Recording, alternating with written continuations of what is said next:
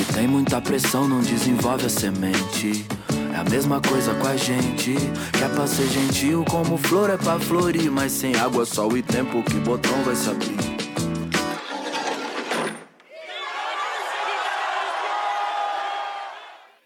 Começa agora a série especial Cidade Livre, uma parceria do Guilhotina, o podcast do Le Monde Diplomatique Brasil, com a Fundação Rosa Luxemburgo. Eu sou Luiz Brasilino, estou aqui com Bianca Pio.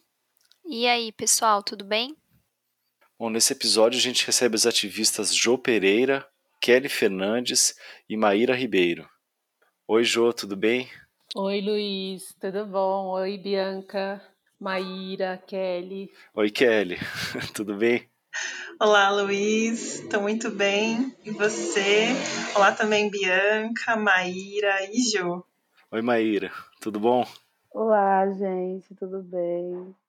A Jo é graduada em Educação Física, especialista em arte integrativa, criadora e intérprete de dan em dança contemporânea, arte educadora, treinadora física e desenvolvedora de projetos socioculturais em arte inclusiva e mobilidade ativa de bicicleta.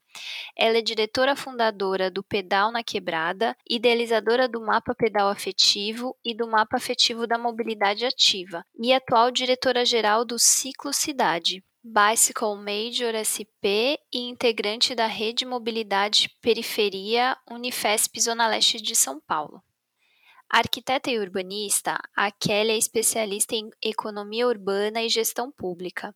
De acordo com ela, seu trabalho é construir narrativas para evidenciar os efeitos das facilidades e dificuldades da mobilidade no desenvolvimento urbano e na distribuição das atividades e dos grupos sociais no território.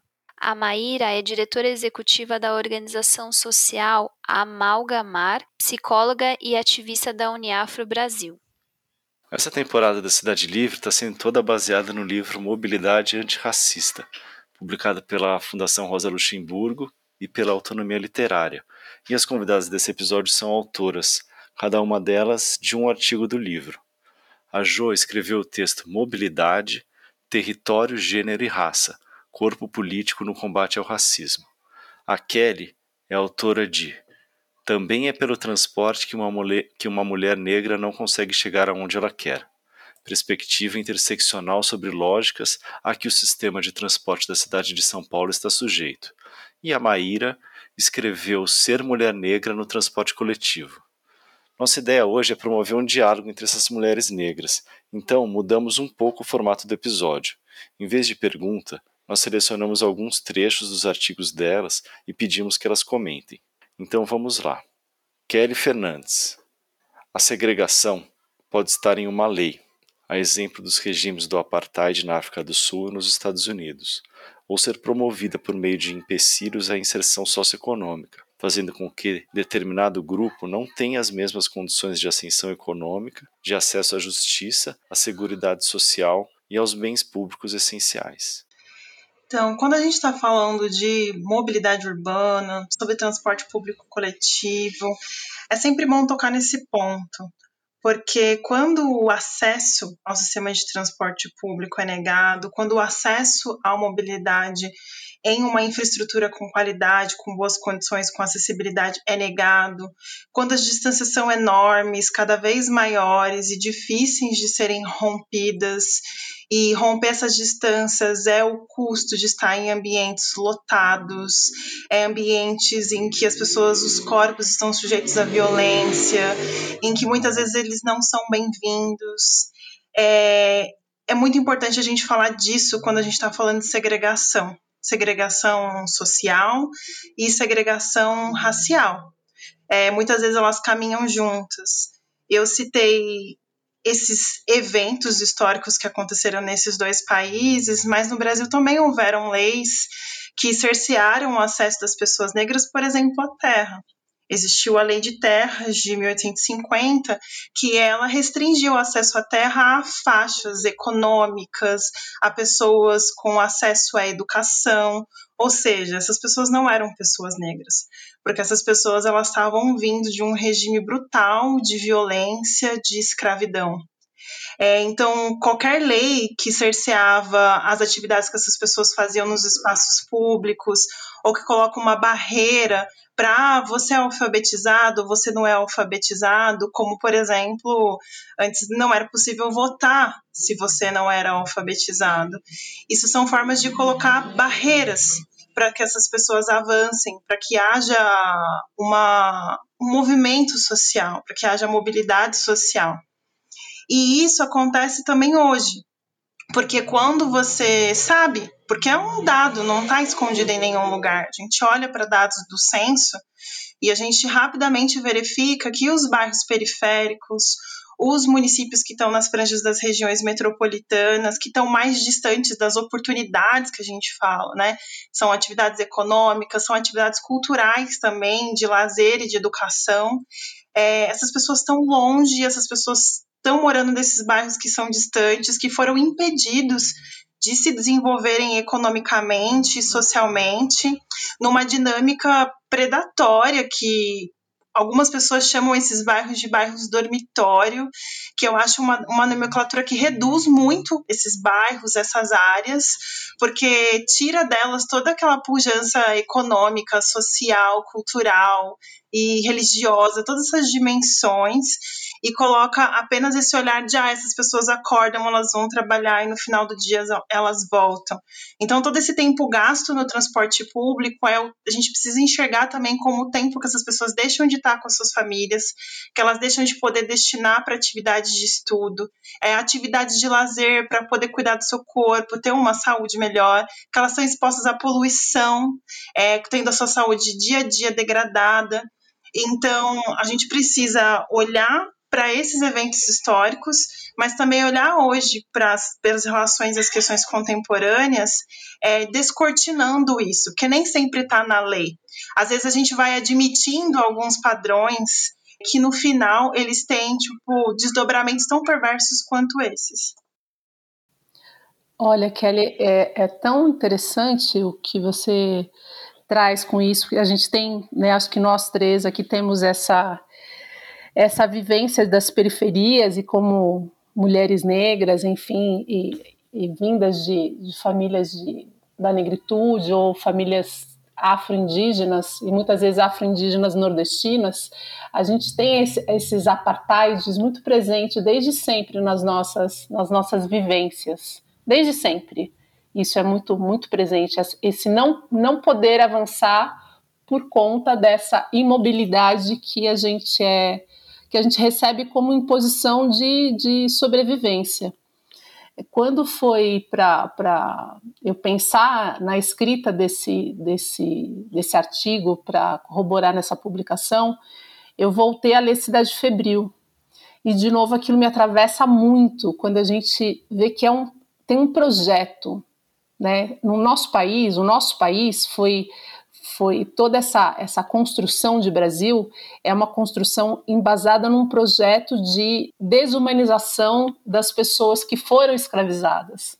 Né? A gente fala da negritude, mas a gente tem também que trazer aqui os nossos povos originários. E isso, se a gente traz na linha do tempo, traz toda uma, uma corrente de histórica né, do, desses nossos povos originários, dos povos escravizados que foram trazidos de África e depois de tudo isso abandonados a, a não é nem a sorte, abandonados completamente à desumanização, a gente vai percebendo que ao longo da história esse projeto de invisibilizar as pessoas, segregando elas aonde pudesse não ter nada para que ela, que ela continuasse sobrevivendo ou que ela continuasse existindo, é um projeto muito pernicioso. E se a gente traz para essa para o hoje, né, 2021 e nessa era, era pandêmica, esse projeto ainda continua acontecendo. Esse projeto ainda continua e continua agora até com, com um projeto um projeto edificado nas políticas de base de, um, de uma presidência,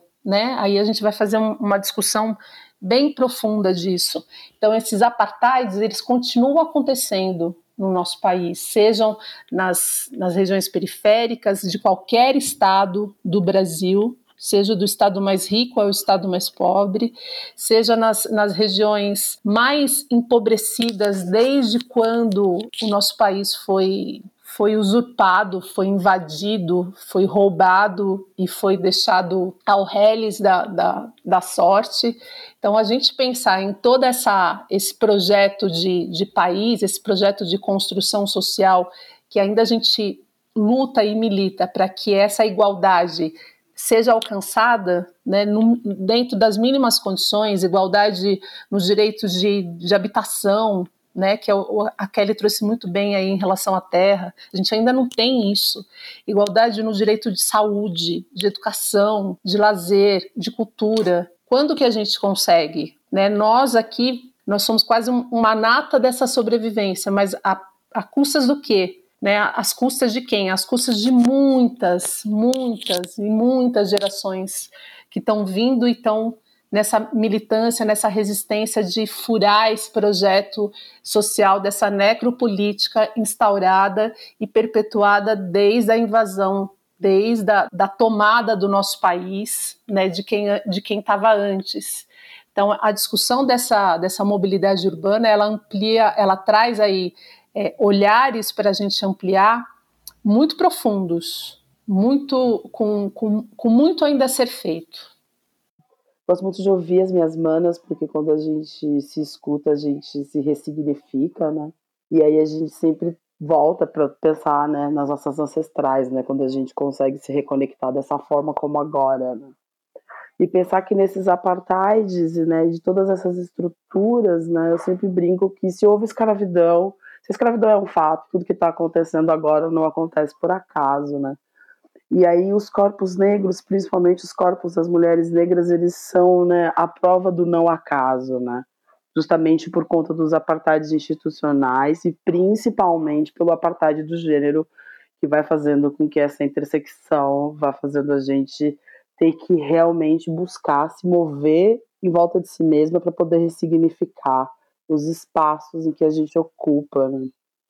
E aí essa, essa reflexão da mobilidade, que ela, ela é ancestral, né, desde África, os corpos negros precisam se mover, né? Desde lá a gente começa a se mover para ressignificar, né? E nesse momento a gente começa a perceber, né, como que essas potências vão se criando em meio a essas essas amarras institucionais que desses apartheids, né? Tanto os apartheids de território quanto os apartheids de ir e vir, né, que eu acho que esse que é o mais fundamental. Porém, quanto mais né, o, esses processos de necropolítica vão engessando corpos que têm por tradição ancestral se mexer para ressignificar, a gente tem esses movimentos que vão estão sendo criados, né? Quando a gente vai pensar em como essas mulheres negras se organizam na periferia para lidar e para poder propiciar que o transporte seja melhorado ali naquela região, né? Porque são elas que estão por ali, né? Desde circulando na rua, né? Porque as necessidades de ser esse corpo te obriga, né? A institucionalidade de ser, né? Que aí você é obrigado a fazer coisas para poder existir e você tem que sempre ressignificar essa existência através da mobilidade. A minha avó ela tinha por hábito conhecer a cidade andando pelas, pelas linhas de ônibus, né? Para ela era muito importante perceber como a cidade estava girando e, e, como que ela fazia parte disso, indo conhecer esses espaços. E eu acredito que essas últimas políticas públicas, mesmo que pequenas, né? Tipo, de transporte mesmo e o meu contato intenso com os jovens, né, tem me feito ver muito como que isso tem acontecido de novo, né, nesse novo movimento disso, de construção, de furar esses bloqueios todos e ressignificar, né, como é que eu posso me deslocar nessa cidade e principalmente como é que eu vou fazer para ocupar os espaços, né, de territórios que me foram ceifados. Maíra Ribeiro é chegada a hora da percepção daquelas que construíram e constroem a cidade, que desde antes da senzala acolhem e cuidam, trabalham jornadas múltiplas vezes maiores que toda a população, é o momento do despertar. Tiramos como exemplo a viabilização do transporte das mulheres negras das periferias da Grande São Paulo, que tem nos modais públicos a única forma de alcançar e obter uma fonte de renda, conciliando a família, o trabalho e o gerenciamento da sua comunidade, conhecidas muitas vezes por esquecerem de si. O momento de lembrar de si é este, todo dia e para sempre. É, eu acho que é, é bem importante lembrar que eu sou psicóloga. então, eu acho que é, a minha maneira sempre de perceber as coisas, ela vai sempre me jogar para esse lugar de, do ser mesmo, principalmente em sendo uma mulher negra, onde a subjetividade e a possibilidade de ser ela é negada todos os dias, 24 horas por dia. E eu acho que as minhas, eu acho que muito do que eu trago no texto são, são as vivências que eu venho tendo, né, com o trabalho de base, porque o trabalho de base ele propicia que você experiencie, né, o genocídio, né, da população negra ali, né, na, diariamente, basicamente, e, e, e, todo dia você é obrigada a produzir, pensar formas de que para que esse corpo não morra, né, e, e que ele consiga se ressignificar.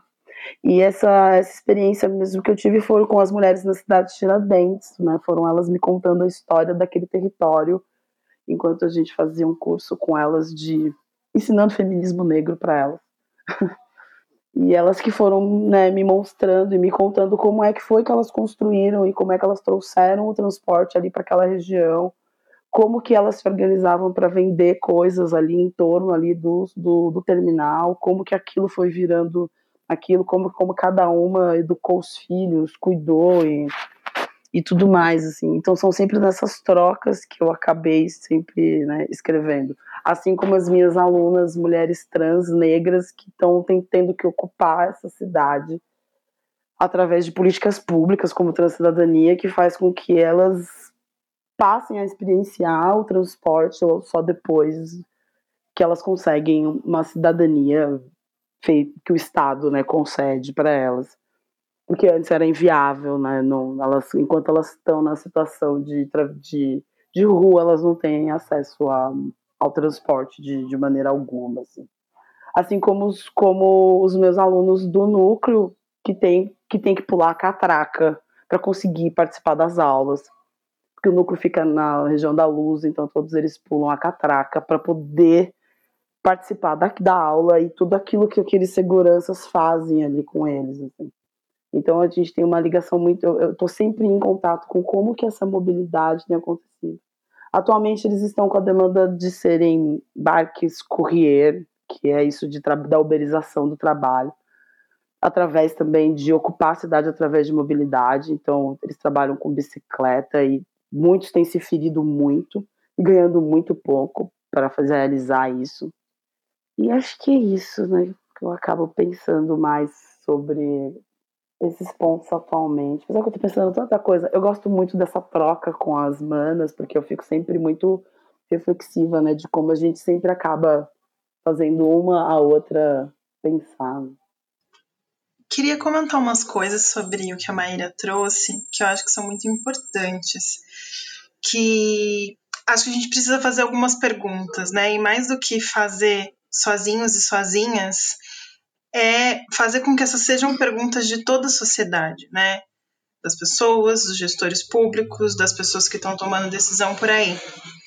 Porque quando a gente decide ter uma política de financiamento, né, do transporte público coletivo extremamente injusta, em que eu determino o custo do transporte pela quantidade de pessoas que passam pela catraca, que eu digo que o poder público não vai destinar recurso para o transporte ficar mais barato ou para custear a tarifa das pessoas, porque isso não é prioridade frente a outras prioridades.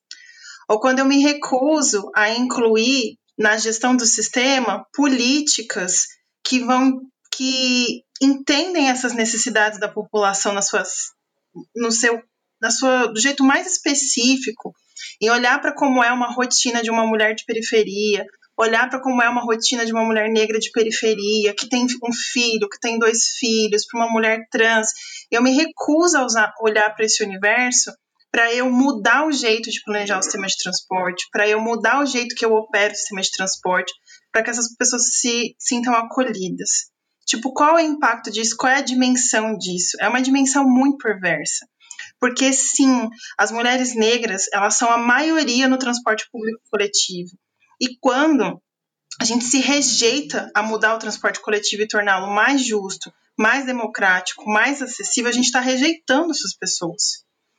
E acho que algo muito lindo que a Maíra trouxe, que é a centralidade que o próprio transporte coletivo acaba tendo na vida das mulheres, justamente porque elas são maiorias nesse transporte coletivo. Porque elas precisam do transporte coletivo para levar os filhos na escola, porque sim, a demanda de cuidado ela recai de forma perversa sobre as mulheres, é, seja de cuidar das crianças, seja de cuidar de repente de uma pessoa mais velha que está doente, ou levar alguém no hospital. E quando essa mulher ela tem uma jornada extensa de trabalho e às vezes ela não conta com uma integração para poder passar na creche na volta, ela tem que gastar às vezes mais uma passagem de transporte ou tem que andar por vários e vários vários quilômetros porque ela não tem condição de pagar essa passagem de transporte. Ou uma mulher idosa, por exemplo, que deixou de ter acesso a uma gratuidade no transporte público coletivo e agora não consegue ir ao hospital. E é, negligenciando isso, a gente está negligenciando essa centralidade que o transporte público tem na vida das mulheres. E é sempre bom lembrar que o transporte público ele é um meio de transporte mais sustentável, ele ocupa menos espaço nas ruas, ele é melhor para a sociedade como um todo. Então, ao optar que muitas vezes não é porque a gente quer, porque a gente é levado para essa alternativa de transporte, a gente está contribuindo mais uma vez, dentre todas as outras milhares de contribuições que a gente faz, é, para uma sociedade mais sustentável, para uma sociedade mais justa. Então é importante a gente fazer e refazer essas perguntas, mas não no intuito de ficar num ciclo de questionamento, mas de fazer mudança, de propor mudança, e essas mudanças têm sim que passar pelo jeito que a gente olha para a mobilidade, porque a mobilidade, muitas vezes, ela fica vítima de um discurso muito tecnocrata que a gente fala. Ficam lá os técnicos discutindo como levar uma quantidade X de pessoas do ponto A para o ponto B no menor tempo possível e blá blá blá, blá blá blá blá blá. blá. E a sociedade não é convidada para participar desse processo ela não é convidada para decidir quais são as prioridades. É essa população que está usando o transporte público. E algo que eu tento trazer também essa necessidade de trazer a mobilidade, o transporte para um campo mais da ciência social, para a gente conseguir dialogar com a vida das pessoas, para a gente assentar as políticas de transporte no chão, porque é no chão que a mobilidade e o transporte acontece. Então, me traz três momentos a fala, tanto a escrita de Maíra e a complementação dela quanto o que Kelly traz na fala. O momento das nossas, das nossas, das nossas ancestrais, das mais longínquas até as nossas ancestrais que foram escravizadas e que foram a base da nossa continuidade enquanto povo negro. Um, um outro momento, quando ainda somos nós, a grande maior parte das mulheres e das mulheres negras, quem subsidia e quem sustenta toda a, a, a, a, o cuidado de uma sociedade, eu não digo nem só de uma casa, de uma sociedade. E um terceiro momento, que é esse, esse momento que a gente vive agora, o quanto que esse percentual do cuidado aumentou mais de 20% em comparação ao que era antes da pandemia, que era até 40% dos, dos, trabalhos de cuidado, né, de toda a ação de cuidados, ficava sobre 40 horas por semana, a mulher ficava com, com esses com essa função dos cuidados e hoje nós estamos em 61 horas por semana a mais de trabalho de cuidado. E aí o que eu vou linkando com tudo isso é pensar lá lá atrás quando teve-se a tal da lei da abolição, que na verdade foi a lei da mais uma lei é, é, completamente falácia em relação ao povo negro, onde não, as mulheres negras que, que se submeteram, porque não é que elas escolheram, que se submeteram a continuar na, nas casas grandes para continuar dando ali alguma subsistência para aqueles que foram expulsos, né, que foram simplesmente largados à, à mercê da, da, própria, da própria sorte, da própria vida, e que isso já intensificava naquele trabalho, que era o trabalho dentro das casas grandes e o trabalho fora, quando elas cozinhavam para fora e iam para as ruas vender essa, essa comida e essa essa maneira de transporte, essa maneira de mobilidade era o a pé. Se a gente pensar de 1880 para 2021, ainda somos nós, as mulheres negras, as que mais andam a pé. Não porque a gente está fazendo trekking, caminhada, cuidando da saúde, que bom, que que isso uma hora chegue, mas é porque ainda o transporte público é muito caro para o bolso de, de uma mulher que não sai do ponto A ao ponto B. Ela não sai de casa para o trabalho. A Kelly trouxe isso. Ela sai antes de chegar no trabalho, ela tem uma porção de funções que muitas vezes está relacionado a esses cuidados que ficou lá em casa. E quando ela volta desse trabalho, tem outras, outros tantas funções também desses cuidados em relação a quem está em casa, que pode ser os filhos, que pode ser os mais velhos, que pode ser a, a família como um todo, que pode ser a comunidade. Então, quanto de, de tempo que se dedica, né? Quanto de horas que se dedica, que é dedicada dessa, dessa mulher, dessas mulheres, para o outro, para os outros, para os outros, e que para ela resta quase nada. E para tudo isso e para toda essa dedicação, essa movimentação, requer muito do corpo dela. Eu falo muito desse lugar dessa desse lugar da carne, do corpo físico, que é, é um lugar de atuação, um lugar onde eu trabalho profissionalmente, porque esses corpos eles também se cansam. Esses corpos eles se cansam fisicamente, eles se cansam emocionalmente, eles se cansam mentalmente e se cansam espiritualmente. Então, a mobilidade, trazendo agora para essa realidade de, de, de, corpos e deslocamentos de longas e, e múltiplas é, tarefas, ela faz com que essas pessoas, essas mulheres negras, essas mulheres das periferias, elas dediquem mais horas para os outros, para essa sociedade que não é só ela, do que para ela mesma. E isso vai implicar em toda essa, em todo esse conjunto dessa saúde dessa mulher que é completamente é, invisibilizada perante o Estado, seja pela mobilidade, seja por direitos de trabalho, seja por direitos de, de saúde, seja por direitos ao descanso, que muitas vezes ela acaba não tendo. Jô Pereira. Vivendo num território periférico, muito cedo bate um sino nas ideias. O que eu sou? Gente de valor ou descartável? E aparece de maneira muito sutil, disfarçada em conversas, quase sempre dizendo sobre o outro. A fulana que mora na rua de terra, ou a ciclana na viela tal. O moleque sujo que vive na rua, filho da tal. Cedo também as coordenadas de como se portar na rua, levar sempre documento de identidade, não encarar a polícia. Ai. Ontem eu estava assistindo Dois Estranhos. Se vocês ainda não assistiram, assistam. E, e o que me bateu desse filme, para mim, traduz exatamente nisso que eu escrevi. A gente vive sempre num pesadelo. É um, é um looping do pesadelo. Você dorme, acorda e aquilo se repete. Aí você dorme de novo e acorda e aquela, aquela mesma sensação de, de repetição daquilo.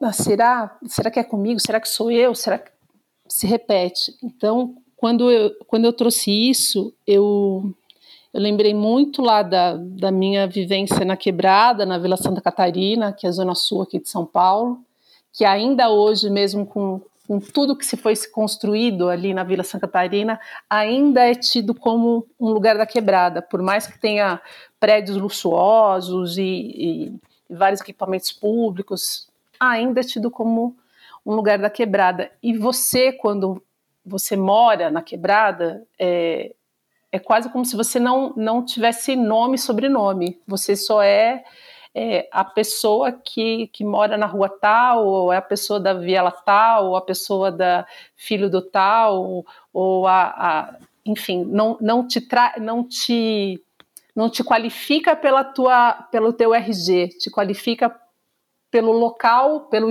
é, pela geografia que você habita. E se a gente traz isso para a construção social, isso o tempo todo aparece, o tempo todo aparece. É, o CEP, né? Tem, eu tenho um amigo de Itaim Paulista que sempre fala assim: é, é melhor você não dizer o CEP que você mora se você mora na quebrada, porque logo vão te, te classificar pelo teu CEP, não pela pessoa que você é, pelo nome que você tem, pelas qualidades que você tem, pelas formações, enfim, que você tenha. E a minha reflexão vai muito em cima quando que quando que a humanização a gente vai retomar a nossa humanização enquanto pessoas. Não importa, é, não importando o lugar que você mora, não importando ser mulher ou, ou uma pessoa trans, que hoje a gente está fazendo bastante essa discussão, não importando o quanto, é, o quanto você tem de melanina na cor da pele, porque ainda tudo isso é o que é o que vem no peso da, de você como uma mulher negra que mora na periferia. E eu costumo dizer, isso foi um, é um costume que eu venho trazendo de um longo tempo, que eu não sou uma mulher periférica e nem fui, nunca fui uma mulher periférica. Eu sou uma mulher do lugar que eu quiser ser do lugar que eu quiser estar, assim como todas as pessoas que moram nas franjas da, das cidades, nas franjas de, de, de uma localidade. As pessoas, elas são, ou elas estão, ou elas vão para onde elas quiserem estar. E isso na construção dessa, dessa pessoa vai sendo atravessado muitas coisas, muitas, muitos nãos. Eu lembro muito, muito cedinho ouvindo minha mãe e meu pai falando para mim, para os meus irmãos, não saiam sem identidade. As pessoas, é se vocês forem parados, principalmente pela polícia, eles precisam saber que vocês têm documento, que vocês existem, e saiam com o endereço de casa, saiam com comprovante de residência, tinha isso também. Então, uma conta de luz, uma conta de, de água. Eu, eu não entendia, realmente eu não, não conseguia compreender, não tinha dimensão daquele cuidado da minha mãe. achava que era uma coisa extrema, achava que era algo, nossa, por que, que ela está fazendo isso? Até o dia que meu irmão, na porta de casa, foi parado por por três policiais, mandado né, fazer aquela geral, e eu, e eu dentro do, de casa, no portão de casa, dizendo: Olha, ele é meu irmão, ele está entrando dentro da nossa casa. Não, a gente. Aí ele tirou o documento, mas até, até provar que ele era uma pessoa que morava naquela casa, que pertencia àquela família, foi muito. E aquilo me atravessou muito. Esse é um é um momento da, de vivência na quebrada que me atravessou muito e que me atravessa todas as vezes que eu vejo a juventude, principalmente os homens, os jovens negros sendo abordados pela polícia. Nunca são corpos é, que não sejam suspeitos, sempre são suspeitos para a polícia. E por que isso? porque ainda são os corpos negros são desumanizados, são desqualificados enquanto pessoas. Ainda são vistos como operacionais, ainda são vistos como chão para ser pisado, ainda são vistos como base de uma pirâmide. E isso não, não é real. Isso não é real. Somos, enquanto pessoas, enquanto povo negro, enquanto cultura negra, um povo com muita história com muita história, com muito, é, um povo muito aguerrido de, de, de, de, foco, um povo muito, um povo de resistência. Então toda isso, isso me emociona muito, assim, falar sobre isso me, me é como se eu estivesse vivendo isso agora. E, e a minha militância, o meu ativismo, a minha luta dentro da mobilidade é para que a gente elimine isso, que a gente cada vez tenha mais ferramentas de, de, de, humanizar as pessoas em seus territórios. Não importa o quão distante isso é do centro, de humanizar as pessoas em, é, pelo seu gênero, de humanizar as pessoas pela sua cor. Temos muitas qualificações, não importa se é mais acadêmicos ou menos acadêmicos, somos pessoas que estamos em avanço, que estamos em busca. A gente, em nenhum momento, o povo negro ficou parado esperando salvação de alguém, ficou esperando que alguém viesse e resolvesse o tempo todo, desde sempre, a gente está aí na resistência e na ressignificação e na luta de, de continuar seguindo. É, acho que Jo trouxe uma coisa muito importante. Ela trouxe essa coisa de que nos move, né? Ela disse um pouco do que move ela e foi inevitável também pensar um pouquinho sobre o que me move, né? Porque falar sobre mobilidade urbana é falar sobre o movimento da forma mais completa que existe, né? Porque muitas vezes as pessoas associam isso só a ir de um lugar para o outro, assim, chegar ou não chegar, mas tem muita coisa, né? É, tem o porquê que as coisas estão ali, não em outro lugar, o como que eu mudo isso, isso me muda, o quanto isso me bloqueia ou me liberta. Então tem inúmeras dimensões para a gente explorar. E aí eu acho que trazendo um pouquinho de mim, acho que foi muito importante quando o meu olho abriu, assim, sabe? E o meu olho abriu é, dentro de um transporte público. Eu lembro que eu fiz minha graduação numa universidade frequentada por pessoas de classe média alta, via ProUni, e então eu me vi tendo que sair de São Mateus, na zona leste de São Paulo, e ter que ir até um bairro de classe alta para estudar, junto com pessoas com uma situação socioeconômica que eu nunca tinha, nem sabia que existia. E aí eu tomei conhecimento durante a graduação. E aí, de alguma forma, pegar o ônibus, pegar o metrô, andar mais um pouco para chegar na, na faculdade, deixou de ser um deslocamento e começou a ser um ato político. Eu comecei a olhar para aquilo com revolta, às vezes com raiva, às vezes com amor, e foi nesse caminho que eu me encontrei enquanto gente, enquanto pessoa. E aí começou algo de, a me transformar por dentro, né? Esse, esses trânsitos, né, de uma camada para outra, que enfim, políticas públicas permitem esses trânsitos, né? Que são formas possíveis de romper com prisões sociais. Então, ao fazer isso, eu consegui me, me reconhecer enquanto um sujeito periférico, enquanto uma mulher negra, e eu comecei a reivindicar o meu espaço nesses lugares, não imitando essa forma de ser mas sendo genuinamente aquilo que eu era por ser uma pessoa que foi nascida e crescida numa periferia criada por uma mãe negra e por um pai negro numa periferia. Então, essa experiência foi muito importante para mim, fez com que eu me localizasse é, socialmente, que está além do morar num bairro ou outro, como a Jo disse, e com que eu conseguisse me mover, é, me mover como eu me, vo, me movo hoje, né?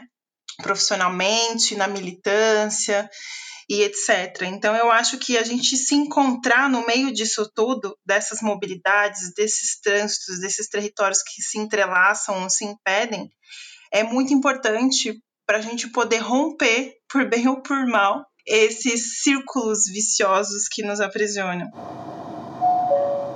Jo Pereira. A invisibilização do ser humano, transformando-o em animal para ser devorado, se não física, psicologicamente, todas as postulações são para enfatizar a desumanização do corpo negro feminino, desde a mais tenridade até a maturidade, colonizando pensamentos de segregação, sexualização, objetificação e permissividade à violência perpetrada pelo racismo. Ah, eu eu lembro sempre de um, de um exemplo de criança quando tinham as, as menininhas branquinhas de cabelos é, enroladinhos, cachinhos dourados que eu ouvia e, e sempre tratada como assim, ah, é um mandinho e, a, e uma outra mesma criança da mesma idade, uma criança negra, sendo tratada já como um corpo hipersexualizado. E, e, eu lembro quando, quando eu vi isso pela primeira vez, eu já era um pouco mais velha, já era uma adolescente, eu, eu entendi parte do, do que, que era esse tal racismo, que desde sempre os corpos femininos negros eles são eles são desumanizados, eles são objetificados, eles são é, colocados como é, hipersensualizados ou hipersexualizados e são tirados desse lugar do, do humano ou do divinal e levados para o lugar da carne. E aqui, eu lembro que aquilo me atravessou de, um, de uma forma muito, muito. Eu fiquei muito raivosa, eu fiquei muito braba, eu fiquei, eu fiquei com muita raiva, muita raiva. E eu lembro de ter respondido para o adulto: por que, que a, a menininha branca de cabelo cacheado é um anjinho dourado e a, e a menininha pretinha, da mesma idade, é, é quase uma mocinha, sendo que as duas crianças têm a mesma idade. E eu fui, trazer, eu fui trazendo esse. Claro que não me responderam, né? Achavam que eu, eu era uma, uma adolescente raivosa. Nossa, a Jo é uma adolescente raivosa. A gente vai se tornando uma pessoa raivosa mesmo, uma pessoa irada, porque cansa de o tempo todo o seu corpo ser colocado como um corpo de venda, num comparativo com outro corpo de outra pessoa, de outra pessoa branca, com um comparativo de divinal, de, de especial, de acima da média, de diferenciado por, por uma qualidade melhor. E até por isso, isso é, atravessou bastante a minha escolha profissional de estudar educação física, de me, me formar em dança, porque eu não queria continuar, eu não queria que isso continuasse acontecendo e não quero que isso continue acontecendo com os nossos corpos negros, com os co nossos corpos femininos negros, sempre colocados como um, lugar do, do, do objeto, do utilizável, do descartável, do, de não qualidade. E quando ai, falar disso sempre atravessa demais, assim, não, não, importa qual, qual é o tempo, porque isso atravessa o nosso o, o, nosso mais íntimo, né, o nosso psicológico. Hoje eu tenho uma filha de, de 12 anos e o tempo todo eu, eu trago ela em alerta que ela é uma pessoa, ela não é essa essa esse lugar que querem colocá-la como ah, um mulherão ou um corpo assim, um corpo assado, porque você vai perdendo a sua característica humana, você começa a querer se esconder do mundo. Ou você se esconde, ou muitas vezes o que acontece na, né, nas periferias, principalmente, nas, nas famílias mais, mais pobres, principalmente as famílias com menos, menos estruturas emocionais, muitas vezes essa, essa menina ela acaba cedendo, ou sendo cedida, ou sendo assediada sem o consentimento dela, e a, aquela infância dela ela acaba se, se perdendo. Muito cedo ela, ela, ela é obrigada a, a descobrir aquilo que ainda o corpo físico nem o corpo mental está preparado para se desenvolver. E isso é, é, é uma violência muito grande. Isso é um racismo que ainda não foi nominado esse racismo. Não foi. A gente hoje tem tantas né, tem tantos estudos aí do racismo, se fala do racismo recreativo, né, do que quando a pessoa faz alguma piadinha com você em relação à tua cor, ah, mas é uma brincadeira, se fala do racismo estrutural, do racismo institucional, mas não se fala desse racismo que atravessa os corpos negros femininos, não se fala desse racismo que hipersexualiza os corpos negros femininos desde a mais não se fala desse racismo que desqualifica esses corpos negros femininos quando eles estão mais maduros, como se essas mulheres já não existissem mais como mulheres na sociedade. Então, pensar tudo isso é pensar que esse racismo é muito pernicioso e muito violento nos nossos corpos, muito violento nas nossas emoções.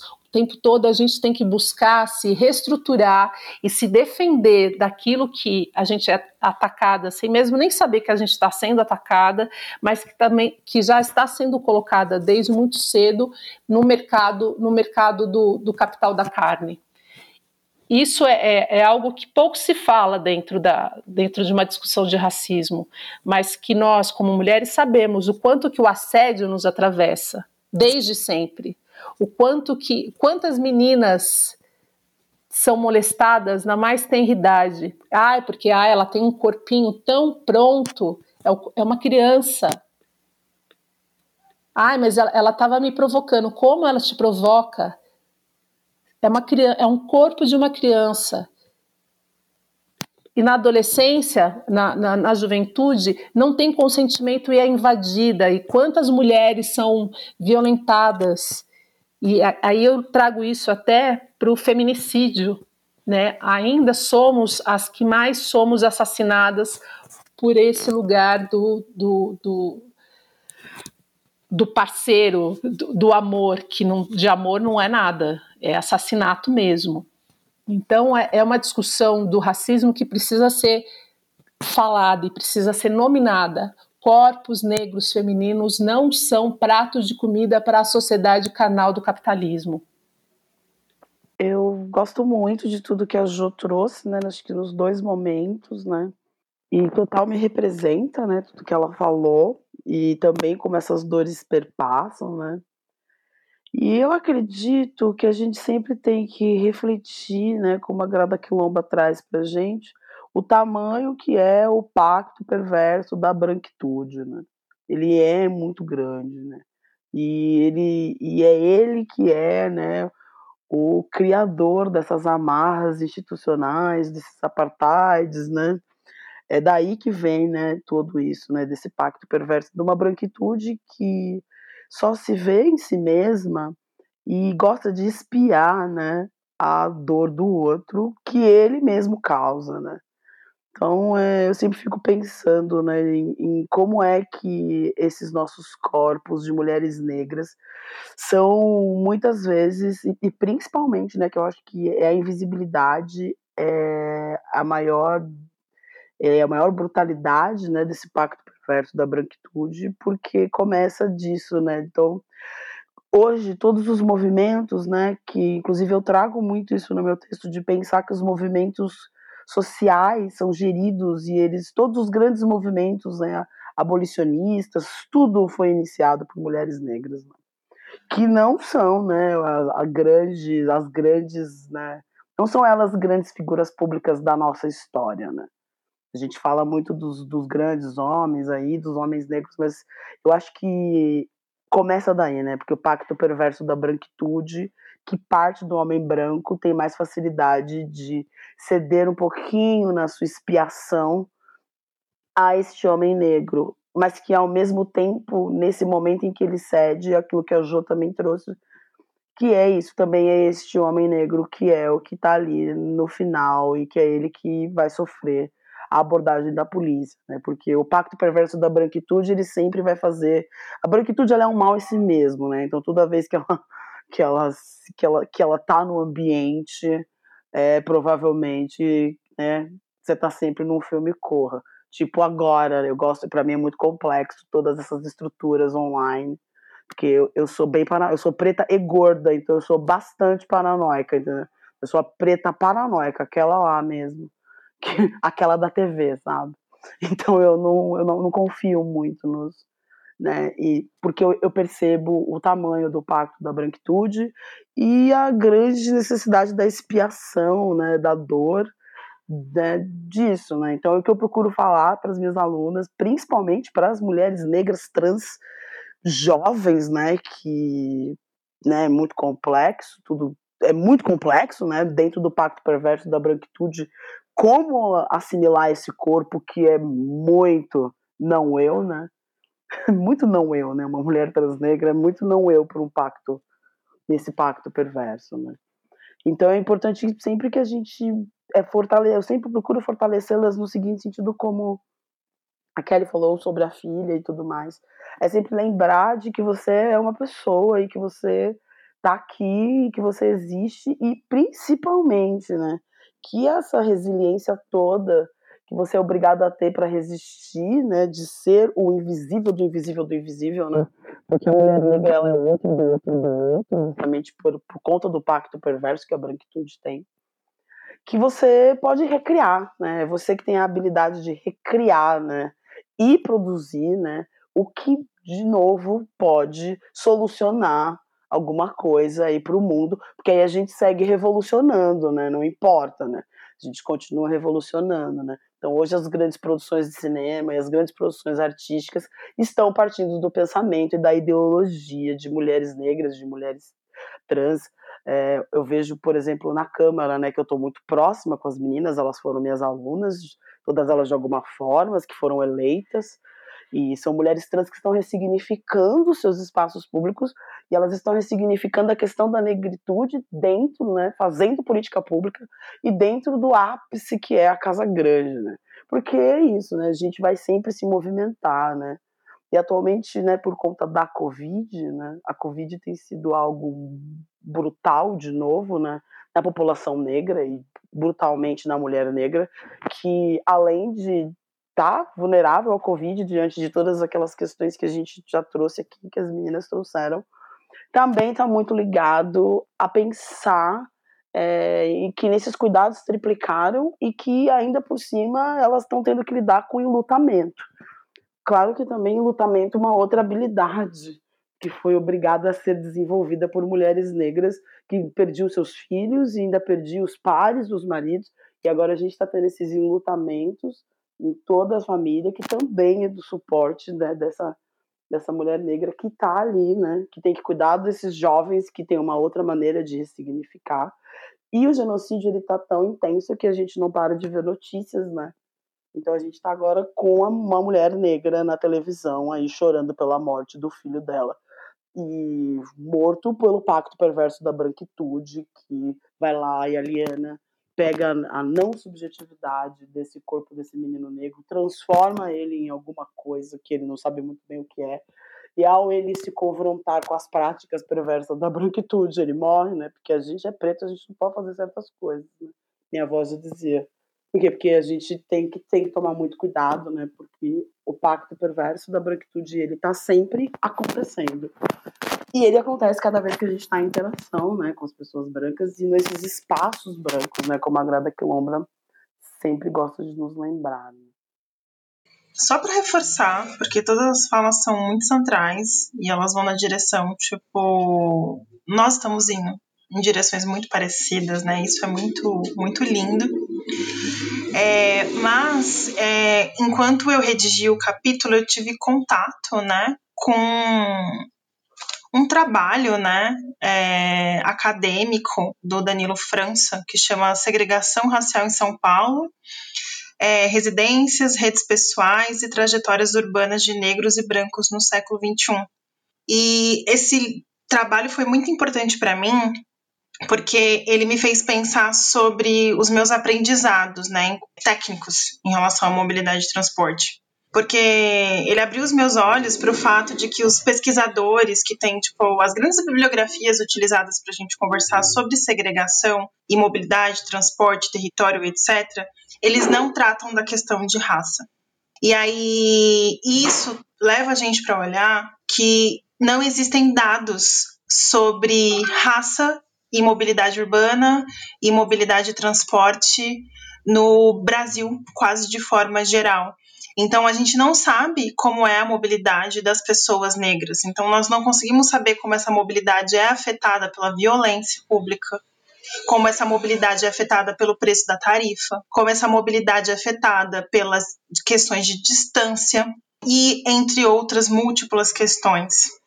É, e também abriu os meus olhos para um fator de que quando as pessoas negras elas conseguem algum tipo de mobilidade social, Ainda assim, esses espaços brancos, como a Maíra trouxe, eles se colocam. Eles chegam em algumas conclusões no sentido de que quando uma pessoa negra ela possui recursos para comprar um apartamento, alugar um apartamento numa região mais bem servida de infraestrutura, que tradicionalmente, historicamente, são as regiões mais centrais, essas pessoas elas evitam espaços que tenham uma maioria de pessoas brancas, principalmente de classe média alta.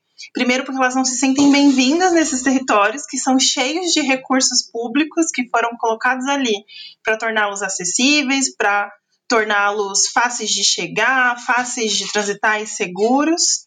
E elas procuram outros bairros onde existe uma diversidade maior de pessoas em questões raciais, em, ou em outras questões, e também elas tendem a ficar próximas dos bairros onde nasceram e onde estão as suas famílias e as suas redes de cuidado, de amizade, etc., para conseguir fazer a, essa manutenção dessa rede pessoal.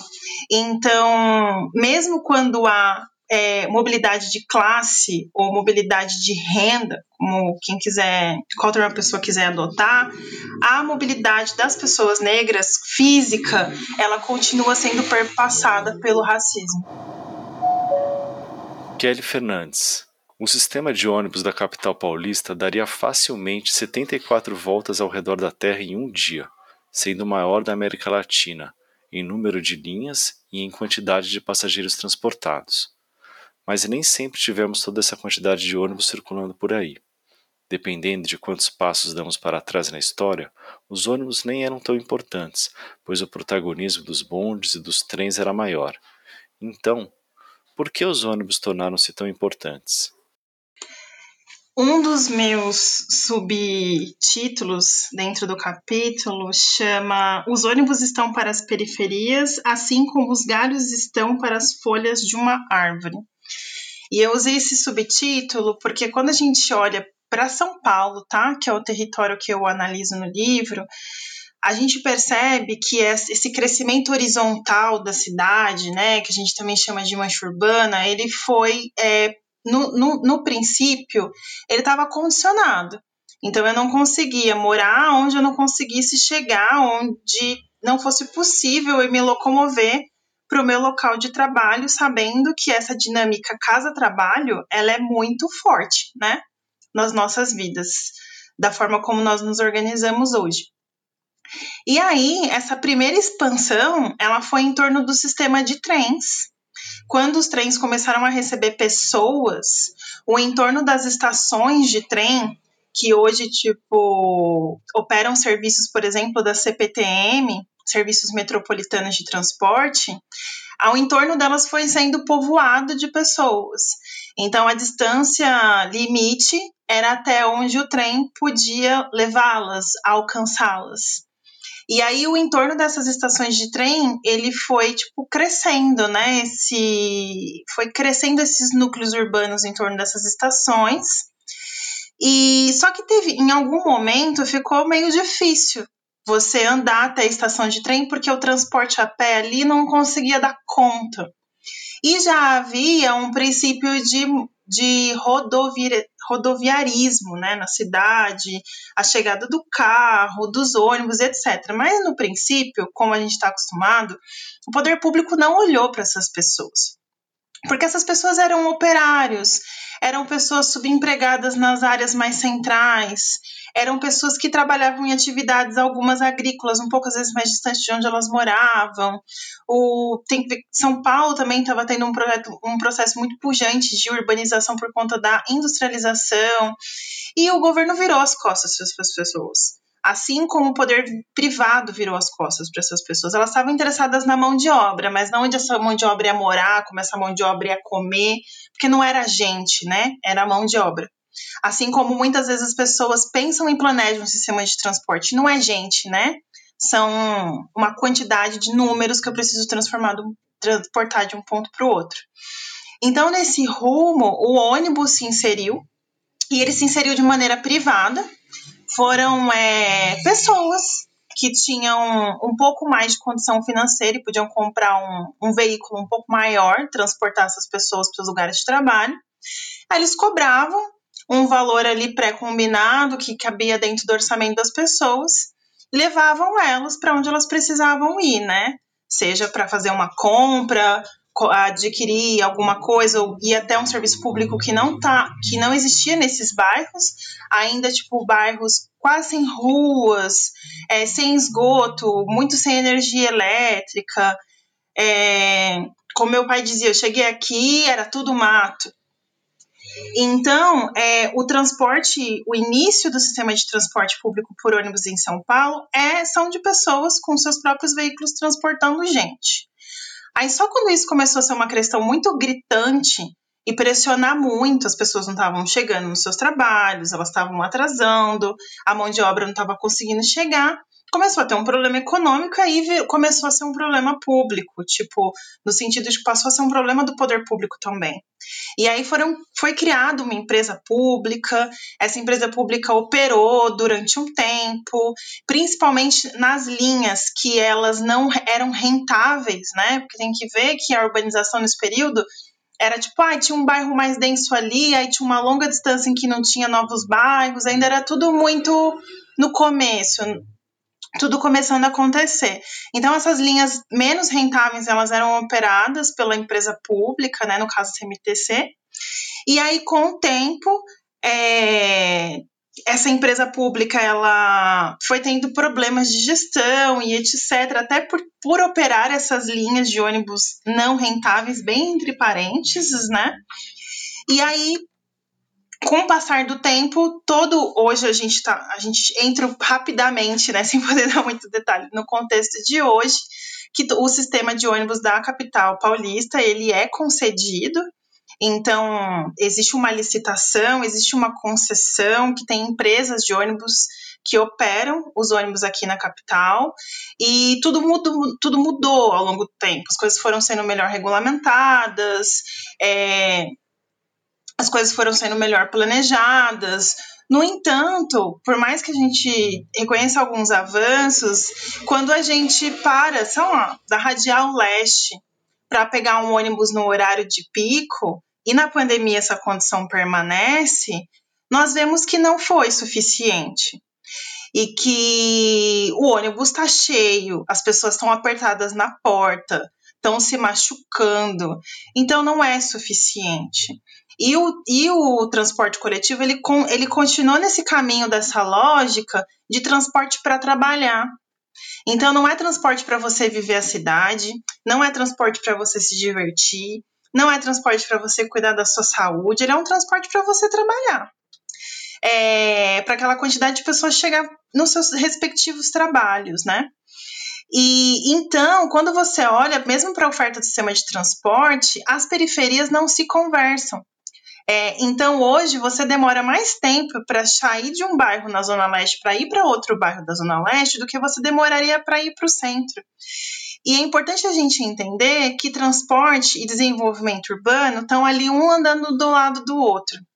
Porque passou uma linha de transporte ali, surge um comércio, surge uma barraquinha, um comerciante, aí abre uma loja, e aquilo ali vai, vai virando uma centralidade aos poucos, junto com outras milhões de coisas acontecendo.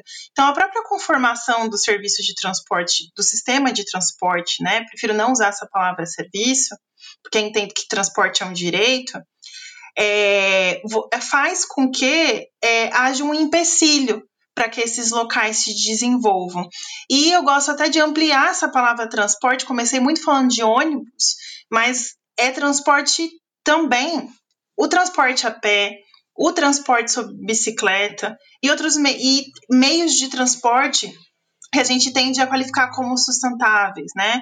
Que são aqueles mais coletivos, que são aqueles ativos é, que, que as pessoas conseguem incluir na sua rotina sem fazer de grandes esforços financeiros e econômicos e que promove com que elas se encontrem nos espaços públicos e que elas, que elas construam cidade, porque mobilidade é sobre isso também, é sobre construir cidade.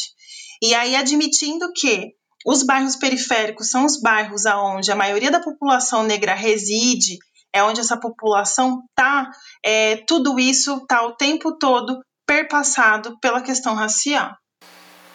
A Kelly dá uma aula para gente, né? Escutar a Kelly é é parar e só só escutar, assim, só ouvir, só se deliciar com toda essa historicidade que ela traz de uma maneira tão tão orgânica. Ah, Kelly, como eu te amo, como eu amo te escutar. amo te escutar, amo. E o, o que eu só acrescentaria dentro disso é não esquecer nunca que a mobilidade ativa ainda é, para a maior parte das pessoas que moram nas periferias, o meio que elas mais usam juntamente com o transporte público.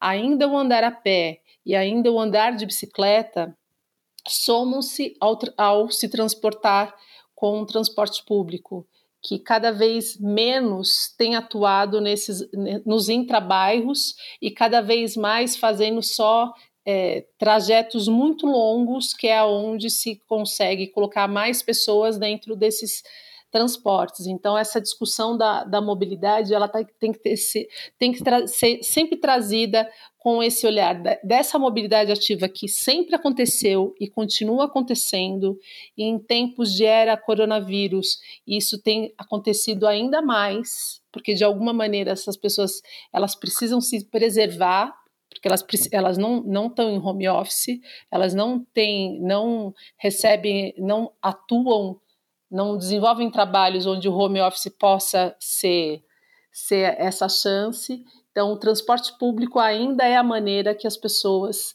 principalmente das franjas da cidade, mais se deslocam juntamente com andar a pé, juntamente com se deslocar de bicicleta. Maíra Ribeiro. Nos últimos anos, as mulheres negras estão organizando e formando o que chamamos de feminismo negro comunitário, interseccional, decolonial e também com o movimento de lacração e empoderamento. Esses movimentos têm como único grande vetor a ocupação da cidade e, com isso, a mobilização volta a ser pauta para nós. É, eu acho que eu acho que esse trecho ele fala exatamente do, da minha experiência direta, né, atualmente, né, com todo esse com os jovens, né, de estar ali com a juventude e com as com as mulheres negras que estão vindo, assim. E também da minha experiência com a marcha das mulheres negras também, que foi algo que foi muito muito forte para mim e entendendo isso como um reencontro mesmo com, comigo e com as demais, né? E perceber a força desses movimentos. Eu tentei juntar, né, de uma maneira que a gente conseguisse pontuar vários aspectos onde a mulher negra é que é que ela é expoente nisso, né? Seja seja na seja na mídia, seja na arte, seja como eu falei nas na política pública e, e tudo mais, porque são esses movimentos que são onde a mulher negra é protagonista e tem nesse momento pautado de forma interessante e peculiar o, um, uma narrativa né, que vem acontecendo agora, como agora em relação à Covid, né, e esse debate do trabalho e do e do transporte público, né? Acho que fica muito forte nesse momento tudo que a Kelly trouxe, de pensar que nesse momento é isso, um trabalho muito forte e, e como a classe média ela é extremamente escravocrata, ela precisa muito, né, que esse que essas pessoas vão até o trabalho e com isso elas ficam expostas ao vírus, né? De uma maneira muito forte, sem que as empresas de ônibus que agora da, da maneira como elas se configuram também, visando lucro, também não consegue muito dar conta disso, né? Então a gente está passando por mais um grande fenômeno de, de massa, onde as mulheres negras dentro do transporte estão sendo protagonistas porque elas estão tendo que trabalhar dentro dessas condições, serem expostas à, à contaminação né, do vírus que é extremamente, extremamente letal e que a gente ainda não sabe aonde isso vai vai parar e como que ele se manifesta no corpo. E mais uma vez a gente pensa em como isso está conectado com esse genocídio, que ele, que ele é sistêmico, que no final acaba juntando muito tudo, tudo que nós aqui acabamos falando, né?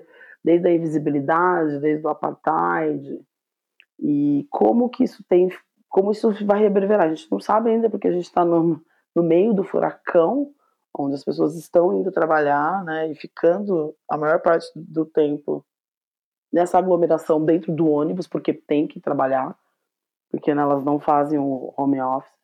A gente vê como que esses reflexos você, mas a gente já sabe que não é bom. Hoje mesmo a gente já teve algumas algumas pessoas pedindo ajuda para a Uniafro por conta de estarem sem energia elétrica. também decorrência da Covid e da pandemia e de como esse lastro vai estar atingindo de novo né, essa população e, evidentemente, a mulher negra que está ali, né, sempre na frente de tudo isso. Assim. Por isso que eu gosto sempre de sempre de reafirmar, né, toda vez que eu vou falar a respeito, sempre falar de como das soluções, né, e como a gente pode seguir a partir disso, né, porque eu acredito que existe muito de uma expiação da branquitude sobre uma sobre os aspectos sobre um, um, um enviesar as narrativas através né, da, da tristeza e do tadinha delas. E eu acredito que não que seja o contrário de que somos muito fortes, mas pelo contrário, né? Eu costumo dizer que sou mulher negra e bastante mimada, sou até gordinha por conta disso. Não sou, não sou muito guerreira, não. Mas eu acredito que é importante que a gente prevaleça sempre pensar em soluções e no brilhantismo de cada uma das que a gente acaba desenvolvendo diante de tudo isso, porque esse é o maior ato de resistência, né? E, e contar sobre as nossas práticas de resistência é que perpetua a nossa história, desde as nossas ancestrais até o momento presente. Eu sempre costumo pensar que ser um corpo dissidente, principalmente mulher negra, me dá a oportunidade de poder fazer o futuro no presente. Como agora, né? De reencontrar essas minhas irmãs só por voz e me sentir renovada e pronta para tudo que eu vou ter que fazer essa semana aí com todo mundo sobre a nossa luta, né? Porque ela não para. Então, pegando esse gancho da Maíra sobre a Marcha das Mulheres Negras, hum, veio um pensamento muito forte na minha cabeça, né? Que é algo que tá sempre aí. A rua é um espaço político, né? É, então, todas as questões que estão sendo debatidas e disputadas na sociedade, elas extravasam nas ruas, né? Seja dizendo quem pode ou não estar tá aqui, ou quando a gente, mesmo perante uma situação de, de risco mesmo, a gente se coloca na rua, né? Porque acho que às vezes a gente, mobilidade, a gente fica muito capturado para essa discussão da mobilidade até o trabalho, mas muitas vezes a gente está na rua por política, né? Porque a gente está lá, olha, eu existo, eu importo. É... Principalmente nós mulheres negras, né? As pessoas com, costumam usar um, um, um termo, né? Tipo acadêmico barra técnico que chama marcadores sociais da diferença não tem como a gente não ser mulher negra por uma, duas, três horas ou num passeio até um lugar determinado. Nós somos mulheres negras o tempo, estamos mulheres negras e somos mulheres negras o tempo todo. Então, acho que chega uma hora em que a gente, ao reconhecer esse, essa questão, a gente também coloca isso na sociedade enquanto um fator de potência, né? porque hoje, escutando Maíra Jo, eu saio potente. E quando eu leio outras mulheres negras, quando eu escuto outras mulheres negras, sobre quando eu penso nas sabedorias que as mulheres negras da minha vida e da minha família compartilham comigo o tempo todo, é, eu me sinto potente. E e muitas vezes é essa potência, essa ancestralidade, esse ser uma mulher negra que me dá a força de tirar é, a cabeça do travesseiro de manhã e persistir, né? Seja pelas gerações que estão aí. É, eu acho que uma das coisas mais lindas que eu já recebi foi um dia em que uma mana mais jovem assim falou: Nossa, eu me sinto muito feliz de saber que você existe, nesse espaço que você existe, porque eu começo a entender que talvez eu possa ocupar um espaço parecido com o seu, uma coisa que eu achei que não era possível.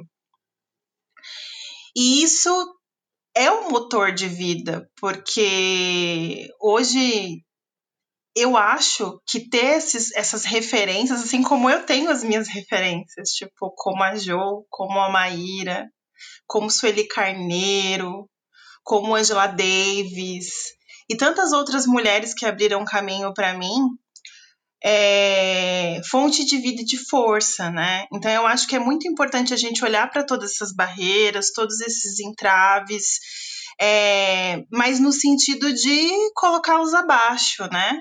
E não deixar que esses entraves nos coloquem para baixo. Então, trazer essa questão de reivindicar os lugares, né, que nos são por direito, e também jogar luz de quanta gente tem construído é, muita luta por aí, né? Algumas pessoas aparecem mais, outras menos. Eu não posso deixar de dizer que a minha mãe fazendo coxinha na cozinha de casa e sendo camelô na frente do Hospital São Mateus, ela também não estava nessa luta, sabe? Então, eu acho que tem muita gente silenciosa que, que tá aí abrindo caminho, sabe? E essa figura do abrir caminho, como abrir caminho nessa rua que é política. Então, hoje, eu gostaria de terminar essa, essa conversa com um teor de, de otimismo, sabe? Para que. Porque eu acho que a gente precisa disso, ainda mais esses tempos tão sombrios que a gente está passando. A gente precisa se alimentar e se retroalimentar para a gente continuar lutando pela nossa existência. E eu saio da mesma forma que a Maíra, alimentada e com, e com vontade de vida, sabe? Vontade de, de resistência.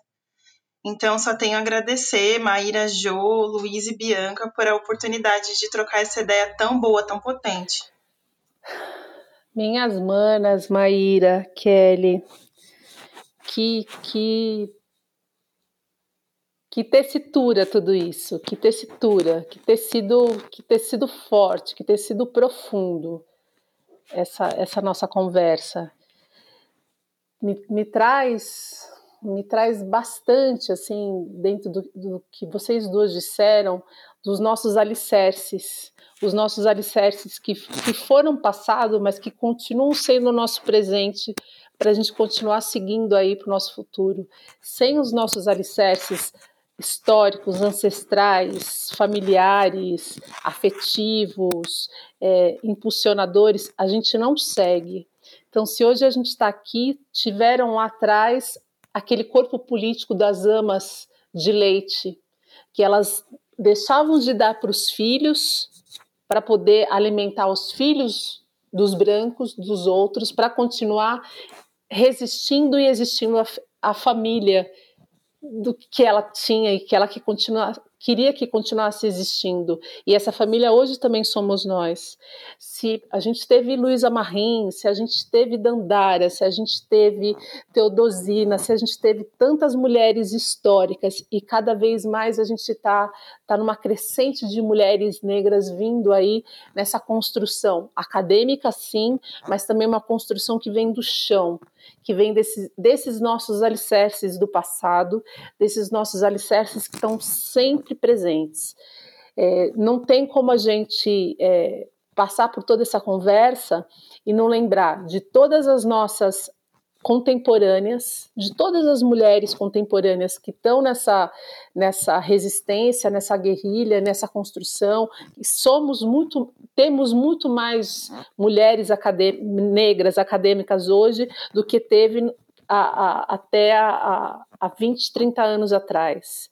Se a gente teve Lélia Gonzalez, a gente teve Lélia Gonzalez por uma guerrida, se a gente teve Beatriz Nascimento, foi uma mulher aguerrida. Hoje temos muito mais, temos, temos nós aqui, Maíra, Kelly, Jô Pereira, temos Sueli Carneiro nossa, como nossa base, temos Djamila, Joyce Bert, Carla Cotirene.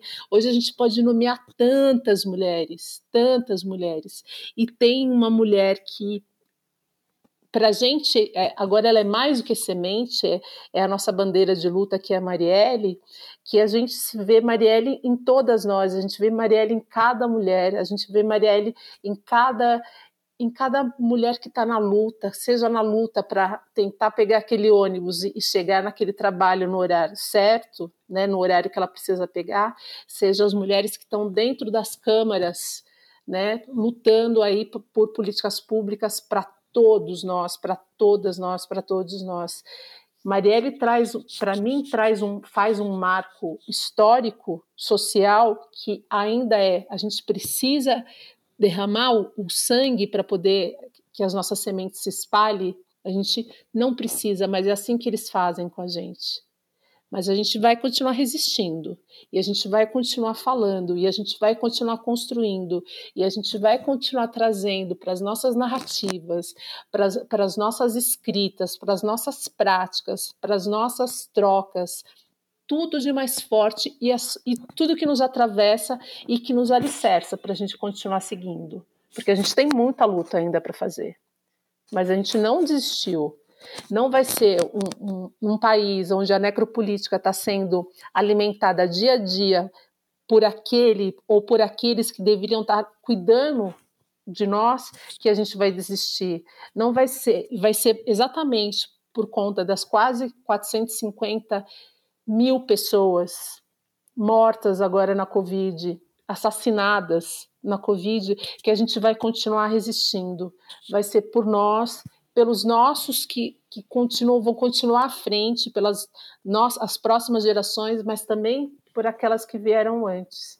Então eu agradeço muito a troca, agradeço muito o papo, agradeço muito aí Luiz e Bianca pelo convite, agradeço bastante Rosa Luxemburgo por ter esse, tido esse olhar e esse insight junto com, com o Paik e com Rafaela para fazer essa organização de um livro tão necessário e que a gente continue discutindo essa mobilidade antirracista de uma forma ampla, muito além do ir e vir, muito além do que se dentro do mobility case que eu sempre digo a gente fala nessa né, no mover-se, mas é um mover é um mover é, corpos, é um mover ideias, é um mover pelas políticas públicas, é um mover por construções, construções que são pedacinhos feitos por todas as pessoas que fazem parte dessa sociedade. Então eu só agradeço pela troca e que a gente continue firmes e segurando aí uma mão na mão da outra para a gente continuar construindo. Obrigada. Bom, é isso, pessoal. Chegamos ao final do quarto episódio da segunda temporada da série especial Cidade Livre, uma parceria do Le Monde Diplomatique Brasil com a Fundação Rosa Luxemburgo.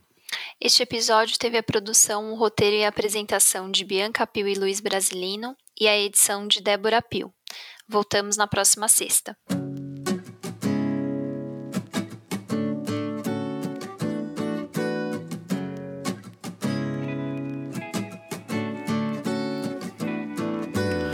Tem muita pressão, não desenvolve a semente. É a mesma coisa com a gente. Que é pra ser gentil, como flor é pra florir. Mas sem água, sol e tempo, que botão vai se abrir.